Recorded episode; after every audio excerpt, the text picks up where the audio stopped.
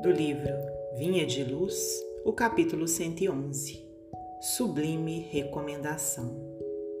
Jesus, porém, não lhe permitiu, mas disse-lhe: Vai para a tua casa, para os teus, e anuncia-lhes quão grandes coisas o Senhor te fez e como teve misericórdia de ti.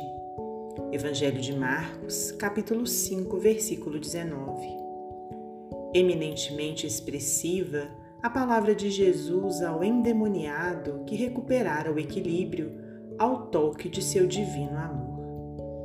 Aquele doente que, após a cura, se sentia atormentado de incompreensão, rogava ao Senhor lhe permitisse demorar ao seu lado para gozar-lhe a sublime companhia.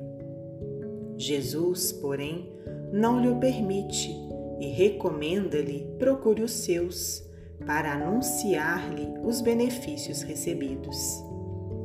Quantos discípulos copiam a atitude desse doente que se fazia acompanhar por legião de gênios perversos? Olhos abertos à verdade, coração tocado de nova luz.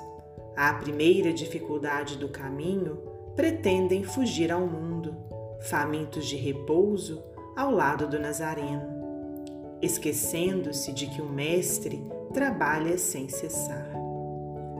O problema do aprendiz do Cristo não é o de conquistar feriados celestes, mas de atender aos serviços ativos a que foi convocado, em qualquer lugar, situação, idade e tempo.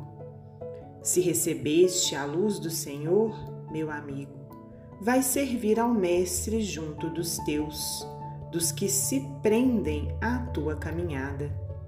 Se não possuis a família direta, possuis a indireta. Se não contas parentela, tens vizinhos e companheiros. Anuncia os benefícios do Salvador, exibindo a própria cura. Quem demonstra a renovação de si mesmo em Cristo, habilita-se a cooperar na renovação espiritual dos outros. Quanto ao bem-estar próprio, serás chamado a ele no momento oportuno. Emmanuel, psicografia de Francisco Cândido Xavier.